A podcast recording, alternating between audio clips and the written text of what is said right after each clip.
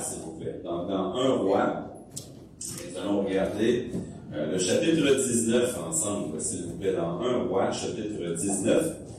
Et puis, comme vous le voyez, euh, une personne dépressive au pied de Dieu, c'est le sujet pour ce soir.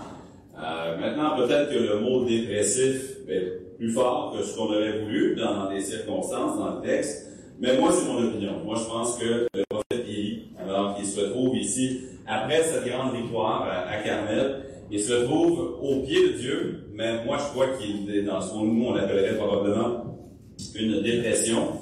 Et puis, le Seigneur l'a aidé. Et puis, j'aimerais qu'on puisse examiner ensemble ce soir euh, les choses qu'il a vécues. Alors, 1 roi, chapitre 19, euh, commençons la lecture au verset 1. Ça nous dit ici, Akab rapporta à Jézabel tout ce qu'avait fait Élie et comment il avait tué par l'épée tous les prophètes.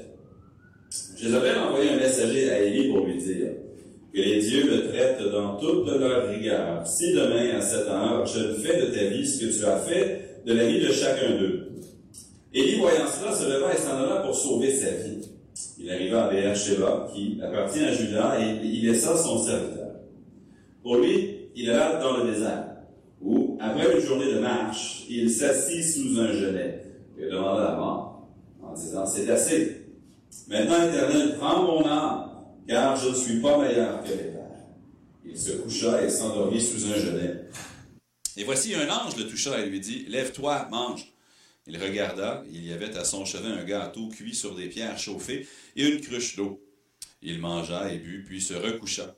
L'ange de l'Éternel vint une seconde fois, le toucha et dit, Lève-toi, mange, car le chemin est trop long pour toi. Il se leva, mangea et but.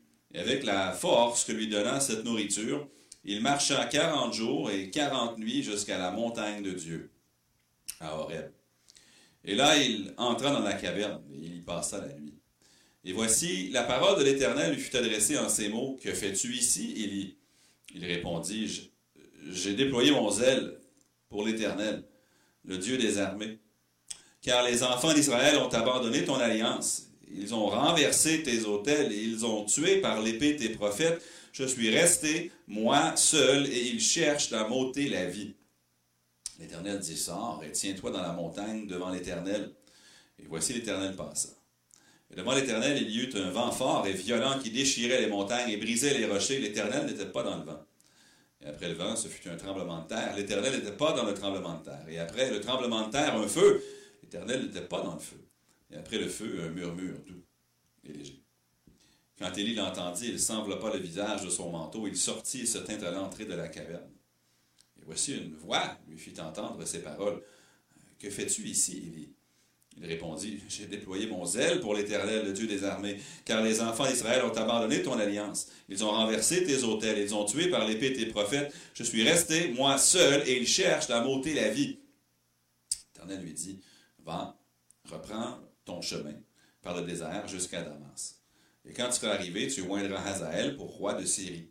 Tu oindras aussi Jéhu, fils de Nimshi, pour roi d'Israël, et tu oindras Élisée, fils de Shaphath, d'Abel Mehola, pour prophète à ta place. Il arrivera que celui qui échappera à l'épée de Hazaël, Jéhu le fera mourir. Et celui qui échappera à l'épée de Jéhu, Élisée le fera mourir. Mais je laisserai en Israël sept mille hommes, tous ceux qui n'ont point fléchi les genoux devant Baal, et dont la bouche ne l'a point baisé.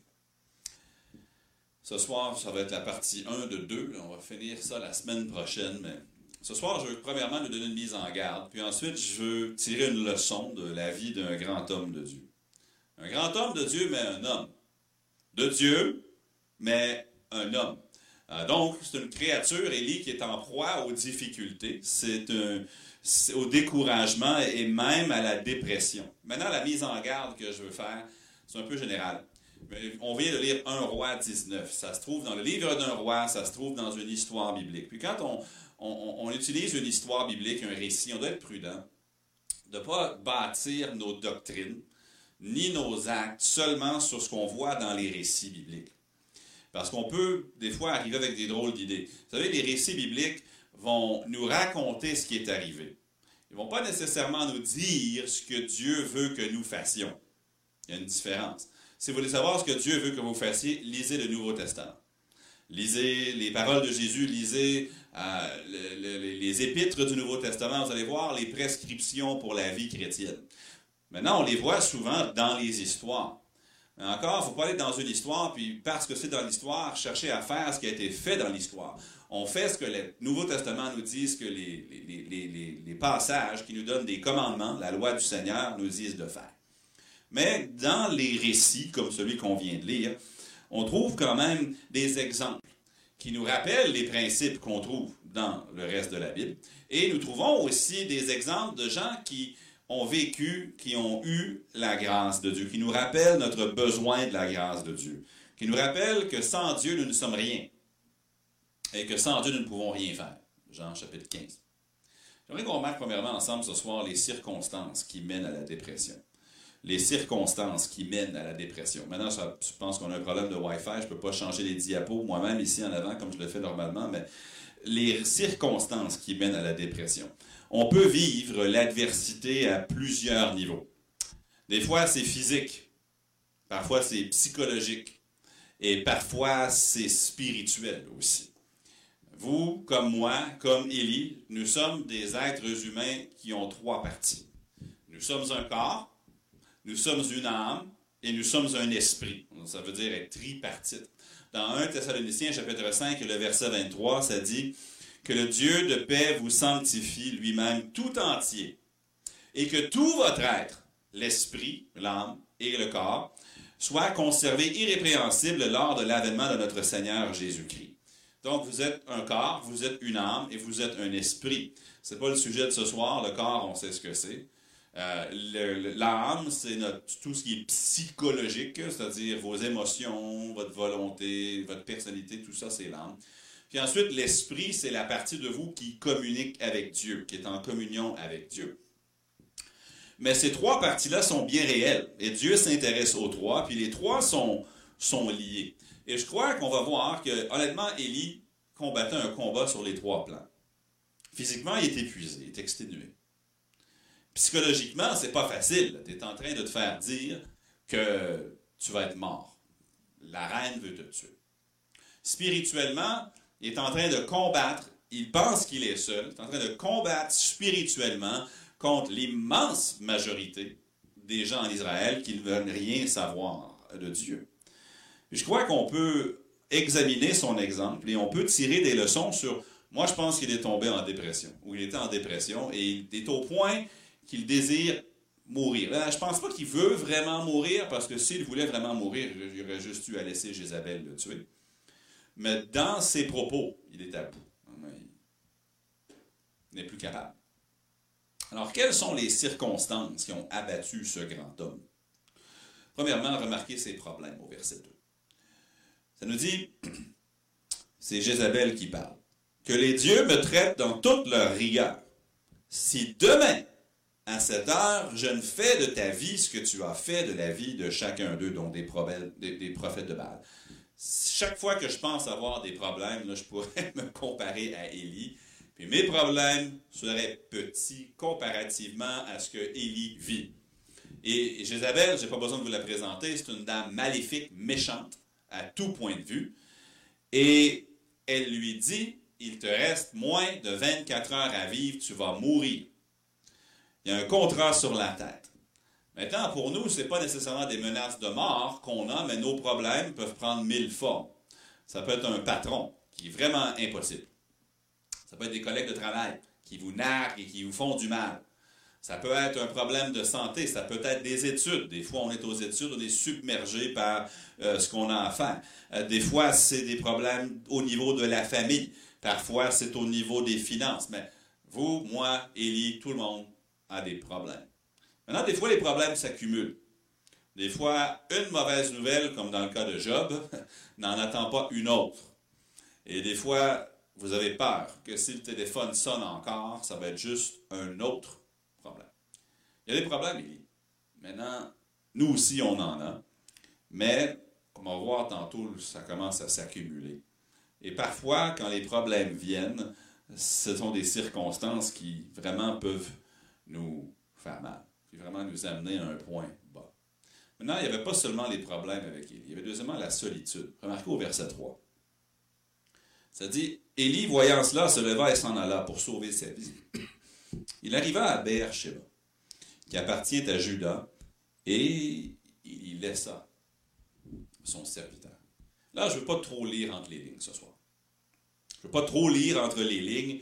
Euh, peut-être que Élie avait d'excellentes raisons pour laisser son serviteur à Beersheba. Clairement, la sécurité de son serviteur serait plus, euh, ce serait plus propice à sa sécurité de ne pas être avec Élie. Donc, si tu le laisses à Beersheba, peut-être que tu lui fais une faveur.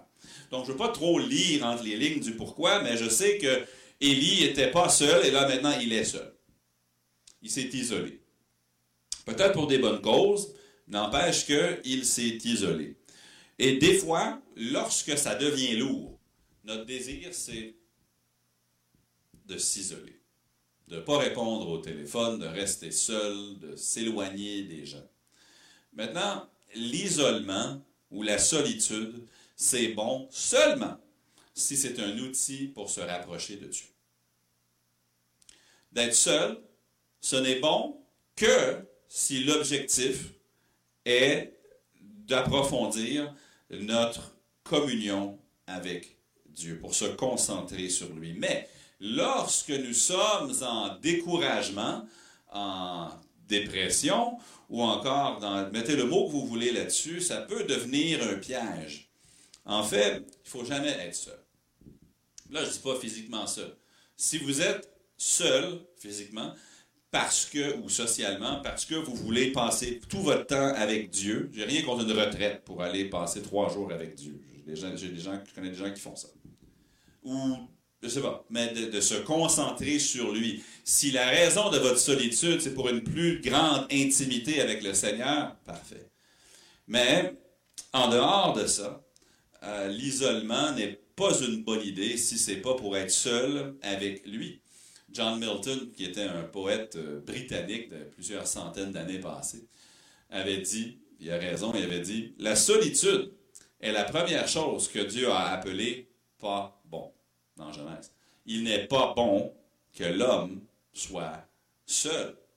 Donc, si votre premier instinct, quand ça va mal, c'est de vous isoler, assurez-vous que vous vous isolez avec Dieu et que vous ne cherchez pas seulement à vous distancer de vos problèmes. L'isolement, l'isolement, c'est pas bon, sauf si c'est pour être seul avec lui.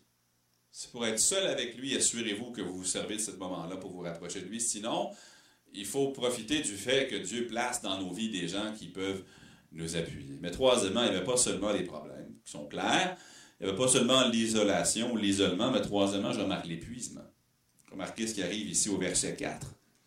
Pour lui, il est là dans le désert, où après une journée de marche, il s'assit sous un genêt et demanda la mort. Et remarquez ce qu'il va dire à Dieu en disant, c'est assez, maintenant, éternel, prends mon âme, car je ne suis pas meilleur que mes pères. Et ensuite, il se coucha et s'endormit sous un genêt. Maintenant, non seulement Élie avait des problèmes, non seulement il avait vécu une journée forte en émotion, mais là, il vient de marcher toute une distance. Il vient de partir du mont Carmel, dans le nord d'Israël. Puis, il vient de se rendre à Beersheba, où il a laissé son serviteur.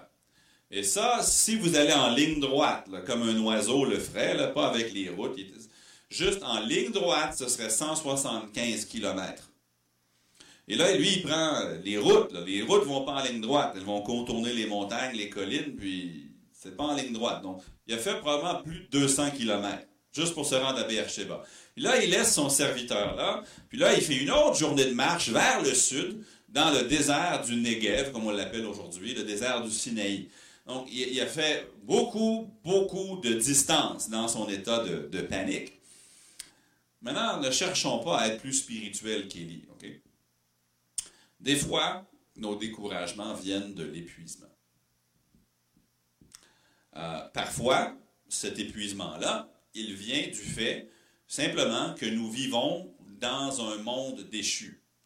Ça vient simplement du fait que nous vivons dans un monde de péché. Mais parfois, cet épuisement vient du fait que nous vivons par nos forces et non par la foi. Que nous pensons que si nous ralentissons, Dieu ne va pas s'occuper de la situation. Des fois, on s'épuise parce qu'on ne lui fait pas confiance. Je ne sais pas si ça, c'est votre cas. Ça a été mon cas, je vais être honnête, des fois dans la vie. Roule, roule, roule, roule, roule, roule, roule, parce que je me dis, si moi j'arrête, tout va s'écrouler. Parce que ma confiance est en moi et non en lui, et non dans le Seigneur. Et là, je crois qu'il y a un peu de ça qui se passe avec Élie. On va le voir dans un. Si ce passe ce soir, on va le voir la semaine prochaine. Aussi, parfois, le, le découragement vient tout de suite après une grande victoire. Vous allez remarquer ça. Satan n'est pas passif. Puis quand vous avez une grande victoire dans votre vie, les flèches viennent. Et ici, la plus grande, une des grandes victoires de, l'Ancien Testament, Élie sur le mont Carmel, les, prophètes de Baal sont réduits à néant physiquement et spirituellement. Et c'est sa grande victoire. Puis tout de suite, profond découragement. Je peux être très franc avec vous. Mes pires lundis sont souvent après les plus beaux dimanches. Si le Seigneur fait quelque chose de grandiose dans la vie de quelqu'un, ou le lendemain, des fois le lundi, est-ce que, en partie, ça peut être physique, en partie, ça peut être spirituel aussi. J'ai remarqué dans ma vie que les vallées les plus creuses suivent souvent les plus belles montagnes. L'inverse est vrai aussi. Des fois, quand tu traverses la vallée, le Seigneur te permet de voir euh, de grandes choses. Mais des fois, on est simplement épuisé. Adrian Rogers, un, de mes prédicateurs préférés à écouter. Il est décédé il y a quelques années, mais il a laissé beaucoup, beaucoup de prédications audio et écrites, puis j'aime beaucoup écouter ses messages. Il était pasteur dans le coin de Memphis, au Tennessee. Et puis Adrian Rogers a dit Parfois, une des choses les plus spirituelles qu'on puisse faire, c'est de faire une sieste. Voulait dire, c'est que des fois, il faut juste reconnaître que Dieu nous a créés humains avec des limites, puis des fois, il faut se coucher. Des fois, on pense que, ah non, non, non, non, il faut que je pousse la machine, il faut que je dépasse mes limites, il faut que j'aille, j'aille, j'aille.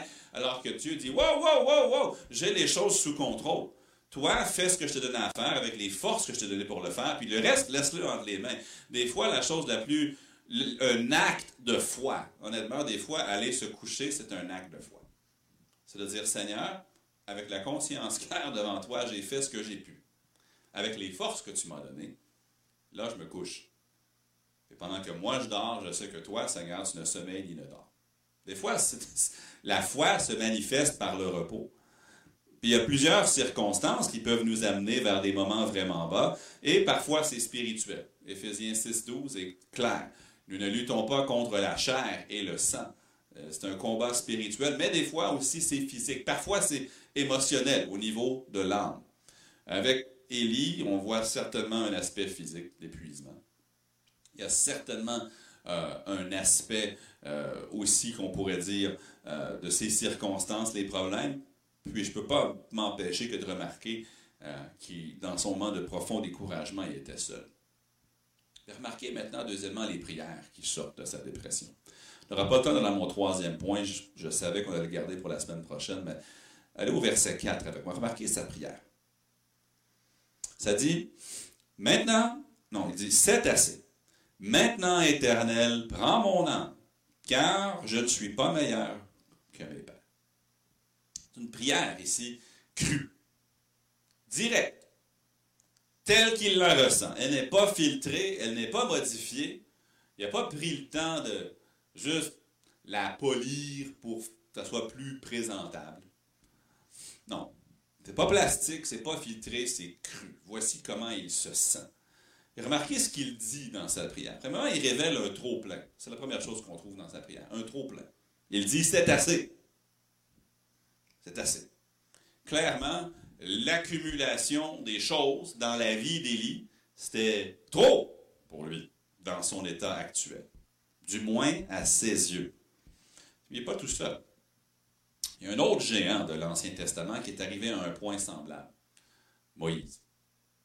Dans Nombre, chapitre 11 et le verset 15, Moïse va dire quelque chose de semblable à Dieu. Maintenant, dans le contexte de Nombre 11, tout le monde est en train de se plaindre de Moïse. Le peuple d'Israël ne sont plus contents de la nourriture. Ils, se plaignent constamment. Ils cassent les oreilles à Moïse tout le temps. Écoute, on n'a pas ce qu'on veut, on n'a pas ce qu'on veut, on n'a pas ce qu'on veut. Ça avait été provoqué par le ramassis de gens qui étaient sortis d'Égypte avec eux. Et là, ils sont mécontents, ils se plaignent, ils murmurent. Puis, honnêtement, Moïse n'en peut plus d'être à leur tête. Il est plus capable. Puis dans, dans Nombre, chapitre 11, et les versets 14 et 15, il dit à Dieu, je ne puis pas, à moi seul, et là le problème, porter tout ce peuple, car il est trop pesant pour moi. Là, il dit à Dieu, plutôt que de me traiter ainsi, tue-moi, je te prie. Si j'ai trouvé grâce à tes yeux et que je ne vois pas mon malheur, oh, Seigneur, si tu m'aimes, tue-moi. C'est toute une prière de Moïse. Moïse, c'est un grand homme de Dieu, n'oubliez pas. C'est, c'est devient le héros de la nation d'Israël, mis à part Abraham. C'est pas n'importe qui il arrive à un point où l'accumulation de ces circonstances, c'est trop, puis il ne veut même plus vivre. Maintenant, pour d'autres, ça peut être toutes sortes de choses. Ça peut être la santé. Pour nous qui sommes parents, ça peut être les enfants. Euh, ça peut être l'éducation, ça peut être quelque chose au travail, ça peut être des pressions financières, ça peut être toutes sortes de choses. Ça peut être des ennemis qu'on a pour aucune bonne raison. Ça peut être la maladie, ça peut être d'autres mauvaises nouvelles qu'on reçoit, je ne le sais pas. Mais on arrive à un point où c'est c'est un trop plein. Moïse l'a eu ça. Élie l'a eu. Jonas, on pourrait parler de lui, lui aussi a demandé la mort. Lui, c'était pour d'autres raisons, mais un prophète qui est arrivé au point plus capable, un trop plein. C'est assez, c'est ce que Élie dit. Mais remarquez, deuxièmement, non seulement un trop plein, on découvre son insuffisance. C'est assez, maintenant, Éternel, prends mon âme, car je ne suis pas meilleur que mes pères. Élie se sent insuffisant. En fait, ici, il se compare à ses pères. Puis je suis même pas en mesure de vous affirmer avec une confiance absolue qu'est-ce qu'il veut dire par ça. Euh, pourquoi il se compare à ses pères, qui, clairement, euh, la nation d'Israël avait peu de croyants à cette époque-là, le royaume du Nord. Peut-être qu'il se compare au reste de la nation, puis il dit, je ne suis pas mieux que les autres. Peut-être qu'il parle littéralement de son père, je ne sais pas. Je ne sais pas exactement qu'est-ce qu'il veut dire. Mais clairement, il se comparait. Puis en se comparant, il se voit comme insuffisant. Maintenant, pour nous, on voit illustrer dans l'histoire ici une des clés les plus profondes de la vie chrétienne. Quand tu réalises que tu es insuffisant, tu es aux portes de la victoire. Lorsque tu réalises que tu es insuffisant, tu es au point où sa force peut se manifester dans ta faiblesse. Mais tant et aussi longtemps que tu penses que tu es suffisant, tu vas échouer. Son insuffisance, on doit la comprendre. Pour nous, les croyants, on doit absolument comprendre ça. Si vous êtes sauvé ce soir, c'est parce que vous l'aviez compris. Si tu veux être sauvé, si quelqu'un veut être sauvé, il faut que la personne réalise qu'ils sont incapables de se sauver sont incapables de faire quoi que ce soit pour gagner le pardon de Dieu. Ils sont insuffisants. Et en, et en réaliser cette insuffisance, se confie seulement en Jésus pour le salut, n'est-ce pas? Maintenant, dans Colossiens, ça nous dit, comme vous avez reçu Jésus-Christ le Seigneur, ainsi ou de même, marchez en lui. De la même manière. Aujourd'hui, je suis devant vous ce soir, puis si je disais au Seigneur, moi, je suis capable d'être le pasteur de l'Église. Non, je suis insuffisant. Suis-je suffisant pour nourrir le troupeau de Dieu? Non. Suis-je suffisant pour ma famille, comme mari, comme papa? Non. Je suis insuffisant. Si j'étais suffisant, je n'aurais pas besoin de Jésus. Dans 2 Corinthiens 3, le verset 5, ça dit, ce n'est pas à dire que nous soyons par nous-mêmes capables de concevoir quelque chose comme venant de nous-mêmes. Notre capacité, au contraire, vient de Dieu. Voulez-vous un réveil personnel, spirituel? La porte d'entrée à ça, c'est de reconnaître notre insuffisance. Quand tu réalises ton insuffisance, tu es prêt à devenir la personne que Dieu veut faire de toi.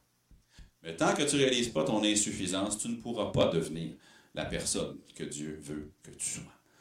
Tant que tu penses suffire, tu vas continuer à essayer. Et tant que tu continues à essayer sans la force de Dieu, tu vas, tu vas jamais, tu vas toujours arriver court. Quand on réalise son insuffisance, on trouve notre capacité en Dieu. Ici, au verset 4, il dit euh, Je ne suis pas meilleur que mes pères. C'est vrai. Il n'y avait pas tort. Ça m'amène à la troisième et dernière chose dans sa prière que je veux souligner c'est son autodéception. Vous dites Waouh, tu fais le, prophète, le, le procès du grand prophète Élie. Pensez-y, là. Pourquoi est-ce qu'il dit ça? Ça semble insinuer fortement qu'avant, il y a un moment où il pensait être suffisant. Peut-être qu'il pensait, il dit, c'est assez. Il dit, maintenant, de prendre mon âme. La raison pourquoi je veux que tu me tues, c'est parce que je ne suis pas meilleur que mes pères. Ça veut dire qu'avant, il pensait être meilleur. Peut-être, maintenant, tu comprends que Dieu l'a utilisé, mais clairement, probablement que Élie, regardant le reste de la nation qui était perverse, il se dit, ben au moins, je suis, euh, au moins moi je suis fidèle. Au moins moi je suis un prophète de l'Éternel. Non, je nie pas sa foi. Dieu l'a puissamment utilisé. C'est pas un homme parfait, on le voit ici. Parce que clairement, il, il y a eu un temps où il semblait se dire, où il était suffisant, où il était meilleur. Mais là, il vient de découvrir sa fragilité et découvrir sa faiblesse. Et quand nous pensons que nous sommes au-dessus de nos circonstances, que nous sommes au-dessus des autres, eh bien, malheureusement, nous avons besoin de réaliser notre insuffisance. Arrêtez de se tromper nous-mêmes, de penser qu'on est capable. Gloire à Dieu qui est plus grand que nos prières, n'est-ce pas? Même quand on dit des bêtises dans nos prières, comme Élie vient de le dire, Dieu n'a pas exaucé sa prière, heureusement. Et Dieu ne l'a pas grondé non plus. Il a plutôt attendu qu'il s'endorme. Puis après qu'il se soit endormi, Dieu envoie son ange. Comme on verra mercredi prochain, est-ce que c'était un ange comme on le pense? Est-ce que c'était l'ange de l'Éternel dans le sens que c'était le Seigneur Jésus? Une théophanie, on en parlera. Mais le Seigneur attend qu'il s'endorme puis qu'il fasse une bonne grosse sieste. Pendant qu'il fait sa sieste, le Seigneur lui prépare à manger puis lui amène de l'eau puis il dit Élie, Élie, lève-toi, mange. Heureusement que Dieu, dans sa grâce, ne donne pas les bêtises qu'on demande des fois. Heureusement que Dieu est plus grand que toutes ces choses-là. La semaine prochaine, j'aimerais parler des solutions qu'on voit dans notre texte. Des choses qu'on voit dans le texte qui ont aidé que Élie se sorte de cette situation-là et qu'il avance après cet événement-là. Il y a beaucoup de belles choses, des choses profondes, des choses, euh, je pense qu'il ne faut pas manquer. Mais pour ce soir, je vais juste réviser quelques petites leçons. Quelques petites leçons qu'on a, vues. Premièrement, la, question de la solitude. Si vous vous sentez submergé, si vous vous sentez euh, découragé, il y a une seule bonne raison pour s'éloigner des gens. Une seule raison biblique. C'est de se rapprocher de Dieu. Si vous voulez être seul avec lui, parfait. Mais en dehors d'un désir et d'une campagne personnelle pour de l'intimité accrue avec Dieu, il n'y a aucune bonne raison de s'éloigner des gens.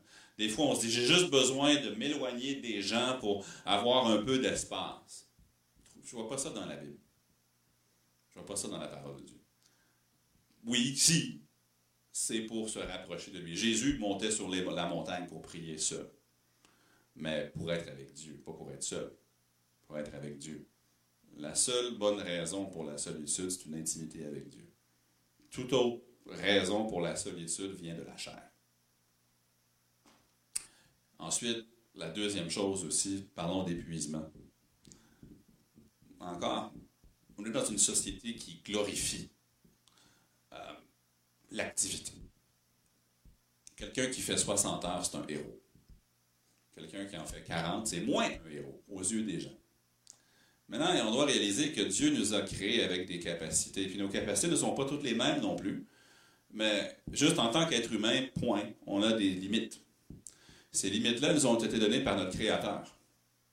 Et nous sommes enseignés dans notre culture à, défoncer, à défoncer ces limites-là. Et même, je vais être franc, moi je suis un pasteur, et des fois je suis dans des conférences pour pasteurs où vraiment, les gens disaient des choses, des bêtises. Il y a un prédicateur que qui avait dit, Mélissa se souviendra sans de la conférence en 2015, je pense qu'on était allé, une conférence de pasteur. le pasteur disait, vous devez travailler 80-90 heures. Si vos enfants veulent vous voir, qu'ils viennent avec vous à l'église. C'est comme s'il passait un vendredi soir avec ses enfants, c'était comme de la paresse. Non. Dieu nous donne des limites. Et ces limites-là, il faut les respecter. Et lorsqu'on arrive à notre limite, le commandement de Dieu, c'est le repos. Et le repos, c'est une manifestation de notre foi. Je ne parle pas de la paresse, je ne parle pas d'en faire moins que ce qu'on devrait, mais lorsque tu as fait ce que tu dois faire avec les ressources que Dieu t'a données, et quand tu te reposes, ce n'est pas de la paresse, c'est de la foi. C'est de dire, Seigneur, devant toi, j'ai fait ce que j'ai pu avec ce que tu m'as donné à faire. Le reste, je te le laisse. Parce que d'aller plus loin que mes forces, ce n'est pas de la foi. Maintenant, tout le monde est différent. Et seulement vous et moi, pour moi, ma personne, vous pour votre personne, pouvons savoir quelle est la limite et qu'est-ce qui est en dedans de nos limites, puis qu'est-ce qui est de dépasser ce que Dieu nous a donné. Ce ne serait pas pareil pour deux personnes. Mais il n'y a aucun mal à se reposer. Puis comme M. Rogers avait dit, des fois, la chose la plus spirituelle qu'on peut se faire, c'est une sieste. La Bible nous dit, dans le livre des psaumes, je cherche le verset parce que je vais le dire la semaine, je vais le donner la semaine prochaine, mais psaume 127, verset 2. En vain vous levez-vous le matin, vous couchez-vous tard, et mangez-vous le pain de douleur. Il en donne autant à ses bien-aimés pendant leur sommeil.